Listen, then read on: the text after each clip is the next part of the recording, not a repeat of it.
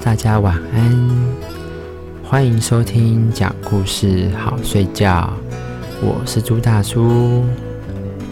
今天要跟大家讲的故事叫《口臭的金鱼》，那我们就开始进入故事吧。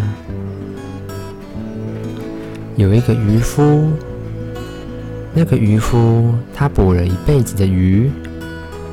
从来没有见过如此美丽的金鱼，于是把这只金鱼献给了国王。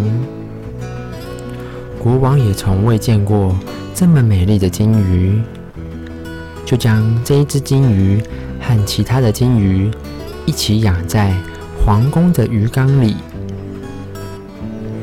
说也怪，自从养了那一条美丽非凡的金鱼。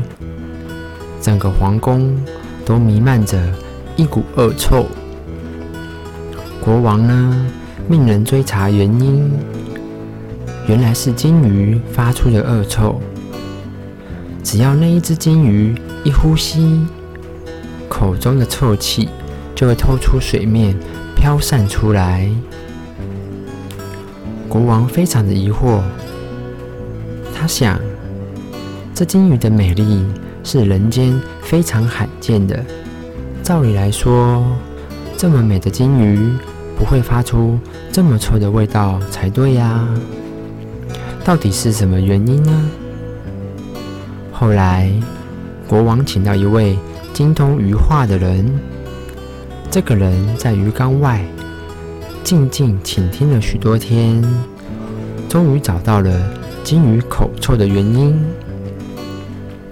他禀报国王说：“我从金鱼的谈话中得知到，一般的金鱼性情温和，都是讲好听的话，而这一只美丽的金鱼却喜欢口出恶言、恶言恶语，说的都是些批评、咒骂、讥讽、贬损其他金鱼的话。”这些话从他的嘴里吐出来，化成臭气，才会使皇宫弥漫着恶臭啊！国王想着，这么臭的金鱼，实在是没有资格住在皇宫里了，便派人把那一只美丽又恶臭的金鱼倒到臭水沟去了。而这个故事告诉了我们说，一个人只拥有华丽的外表是不行的，还要注重自己的言行举止、内心修养。否则，你有再美丽的外表，也会被人们厌恶，就像那只美丽的金鱼一样，最后被扔进臭水沟。所以我们说，一个具有内在美的人。才会赢得人们的喜爱和尊重。从现在开始，让我们一起做一个真正美丽的人吧。